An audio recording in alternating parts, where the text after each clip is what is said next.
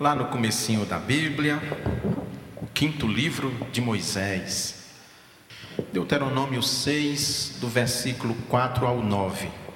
Diz assim a palavra de Deus: Ouve, ó Israel, o Senhor nosso Deus é o único Senhor. Amarás o Senhor teu Deus de todo o teu coração, com toda a tua alma e com todas as tuas forças. E estas palavras que hoje te ordeno estarão no teu coração. E as ensinarás a teus filhos, e delas falarás, sentado em casa e andando pelo caminho, ao deitar-te e ao levantar-te. Também as amarrarás como sinal nas mãos e como faixa na testa e as escreverás nos batentes de tua casa e nas tuas portas. Vamos orar. Deus bendito, que estas palavras permaneçam para sempre gravadas em nosso coração, que nós não as esqueçamos. Que este Deus maravilhoso, triuno, Abençoe esta igreja aqui nesta noite de 31 de dezembro. Que teu Espírito Santo purifique nossos lábios, nossos ouvidos, nossos corações, para que estas palavras cresçam e nos levem a Jesus. Em nome de quem eu oro. Amém.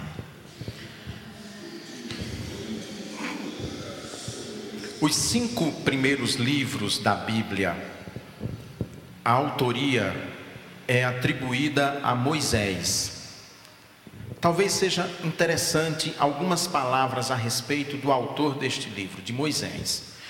Moisés era filho de pais judeus, escravos, e nasceu no Egito num momento muito difícil, porque naquele momento havia uma lei que todas as crianças Mormente os homens deviam ser mortos.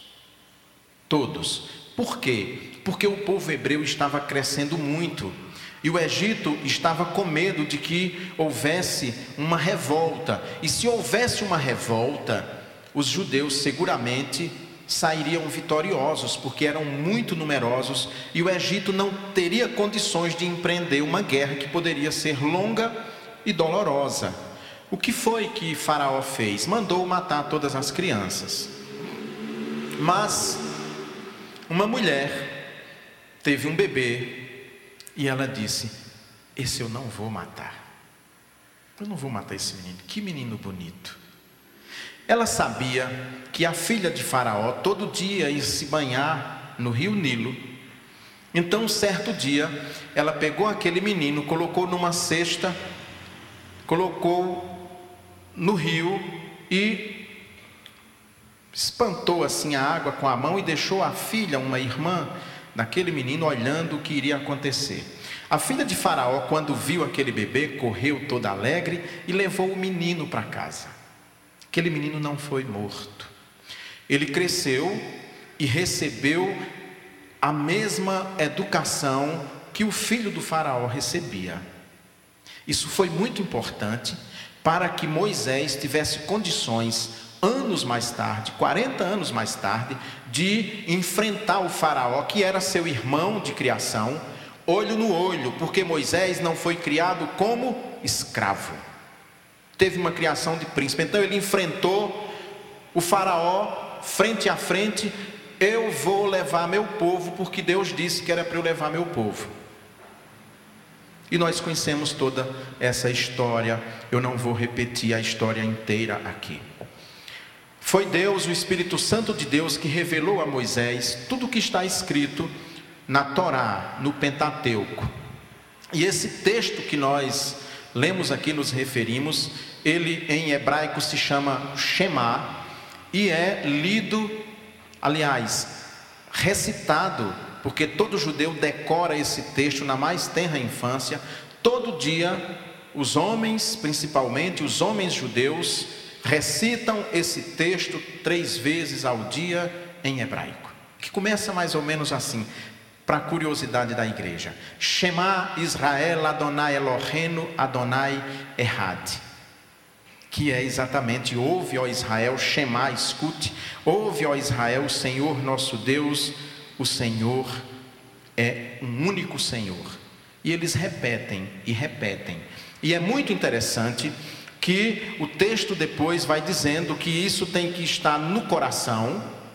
Os judeus usam então, os judeus mais ortodoxos, usam num pequeno, numa pequena caixinha de madeira um pergaminho escrito Shema em hebraico e prendem prendem aqui no braço com uma, uma correia de pele de carneiro, com aquela caixinha aqui debaixo do braço, que aquela caixinha fica bem aqui debaixo, machucando o coração dele, machucando o lado do coração, que é para sempre que ele baixar o braço, aquela caixinha machucar e ele se lembrar de quê?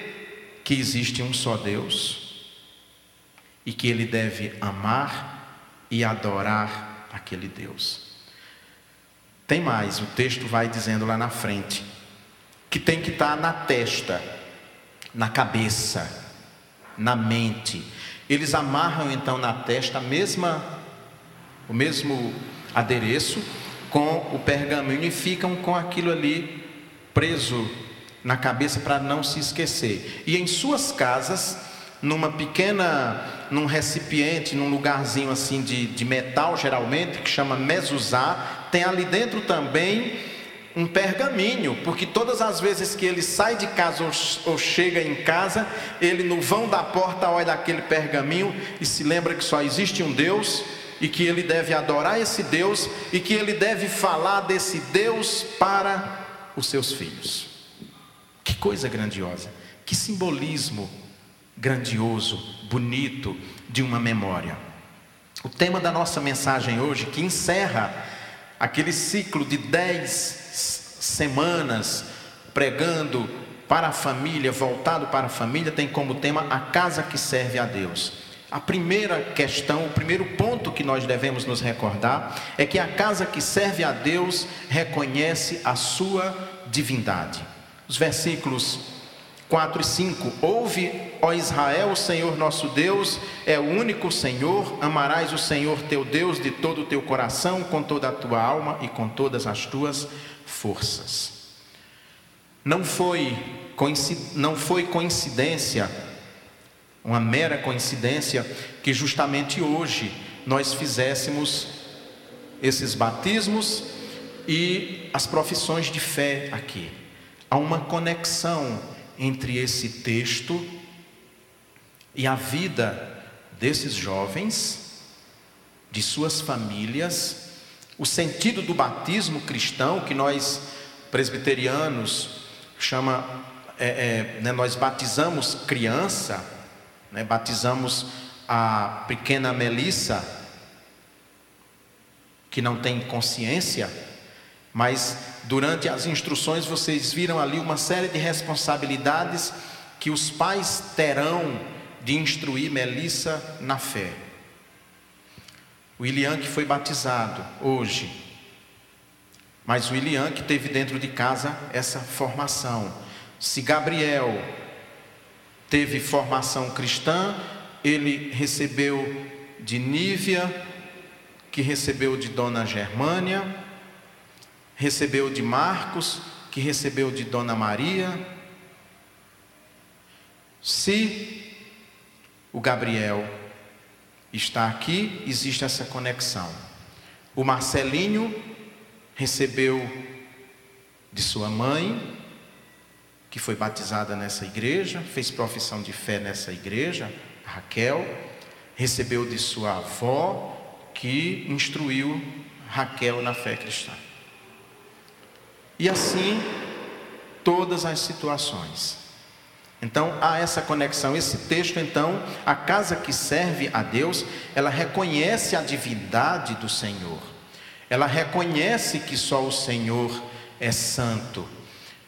E ao reconhecer que só o Senhor é santo, ela instrui os seus filhos na fé verdadeira, na sã doutrina, transmite os rudimentos da fé. O jovem vai se desenvolvendo, o jovem vai crescendo e depois então ele, ao desenvolver-se, ele chega um momento aqui na frente e faz a profissão de fé clara, reafirmando aquilo que fora feito no batismo pelos seus pais.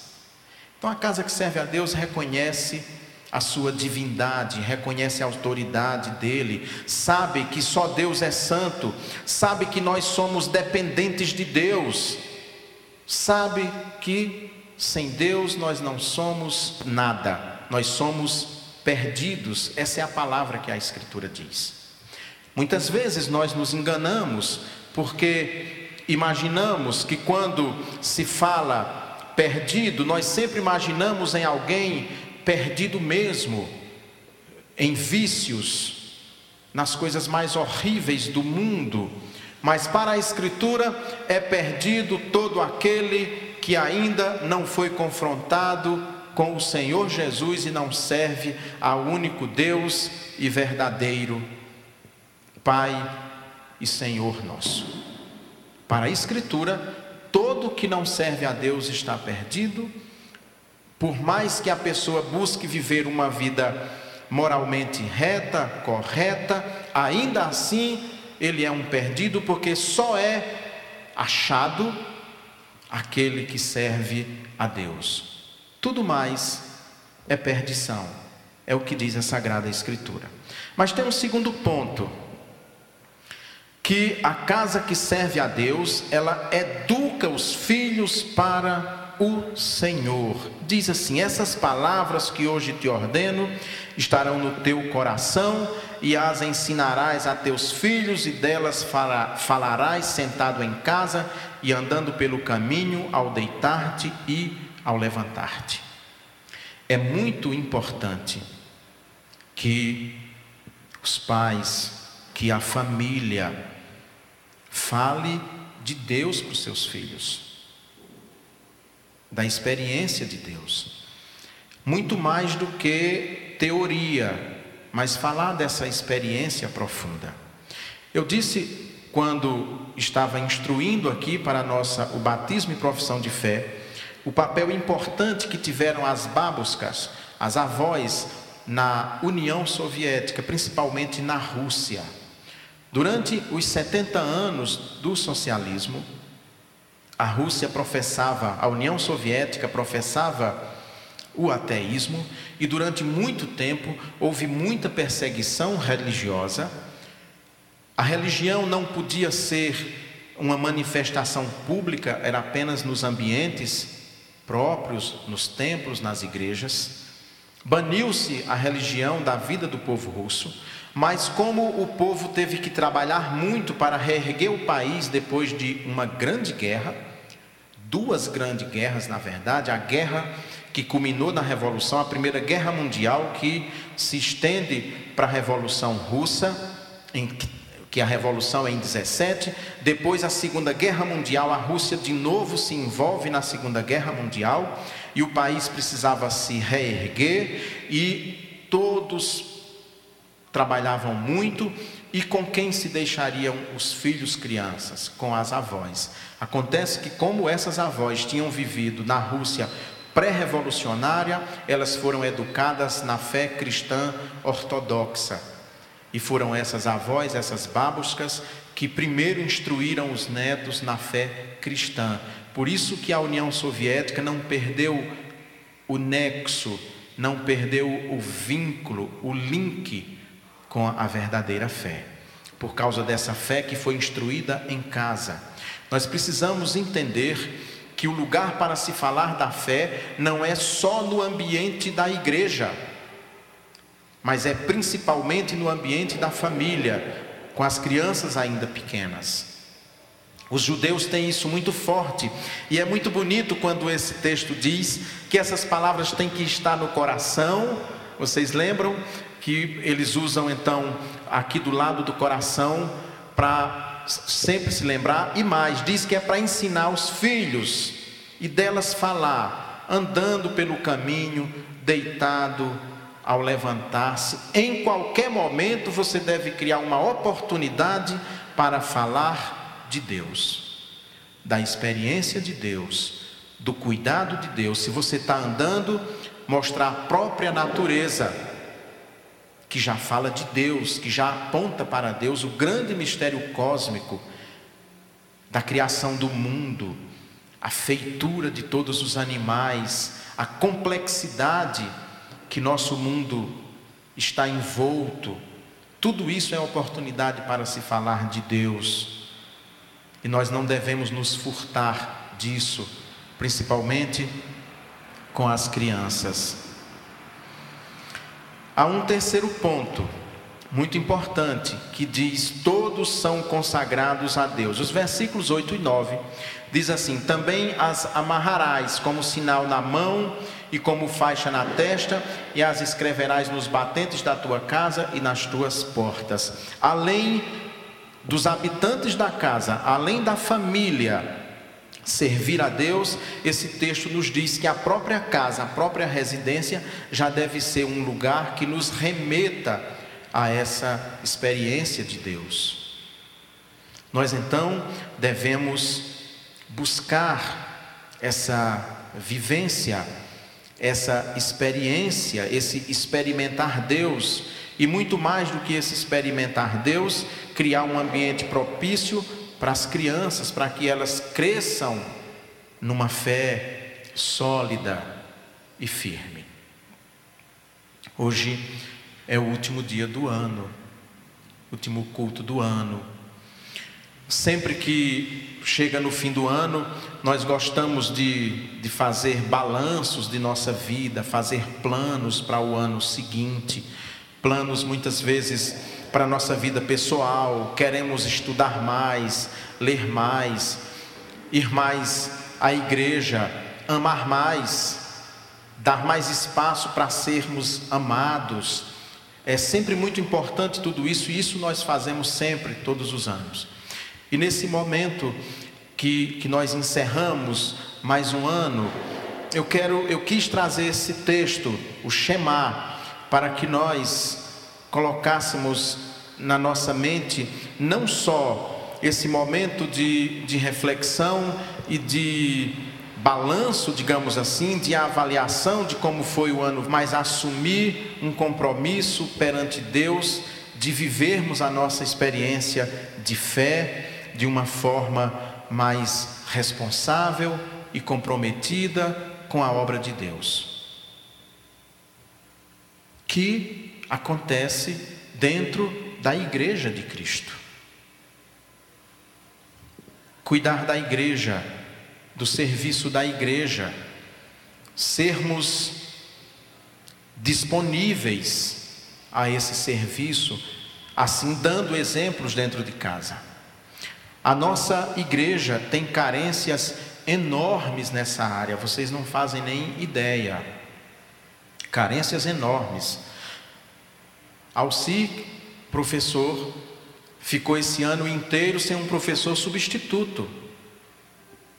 Alci não pode adoecer? Alci não pode viajar? Quando ele faz isso, sou eu que venho para cá, porque eu também não tenho um professor substituto lá para ficar com os jovens. Na linguagem popular, a gente diz que cobra um santo para né, descobre um santo para cobrir outro. Eu venho, socorro aqui, trago os jovens para cá. Então nós temos carências, precisamos de, de professores, de pessoas para nos ajudarem. Precisamos de mais pessoas no ministério de louvor, disponíveis para ajudar. E outros serviços dentro da igreja. Tem momentos assim desesperadores que nós nos sentimos sozinhos. Às vezes, Ana e eu nos sentimos sozinhos, sozinhos, sozinhos. Tem, às vezes, três, quatro pessoas na igreja que se dispõem, mas nem é sempre que nós buscamos essas pessoas para não ficar explorando as mesmas pessoas.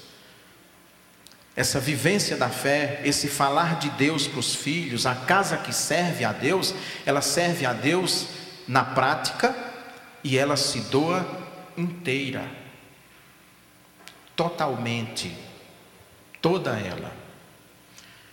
Heloísa é uma criança.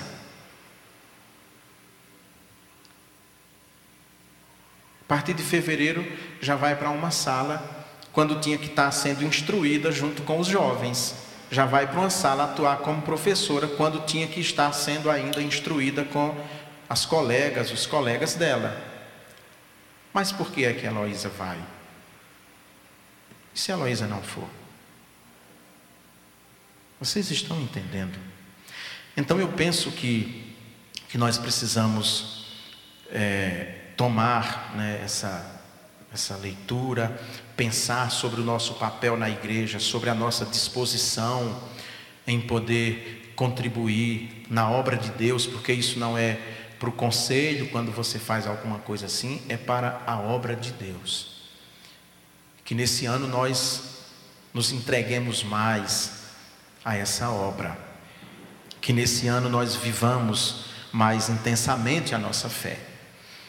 E, claro, nós temos muito a agradecer, agradecer às pessoas que se dispõem, que trabalham, que se esforçam, que muitas vezes queriam ficar em casa descansando, mas vêm a si mesmo agradecer, agradecer pela igreja, agradecer é, é, por esses momentos maravilhosos que nós passamos esse ano.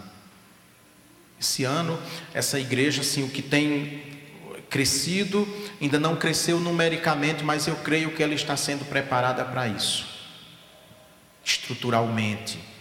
Cada pessoa que chega aqui, se chegar com seis meses, vai perceber mudanças. Então, eu quero, em nome do conselho, né, nesse encerramento de mensagem, agradecer pela, pela confiança da igreja no nosso trabalho.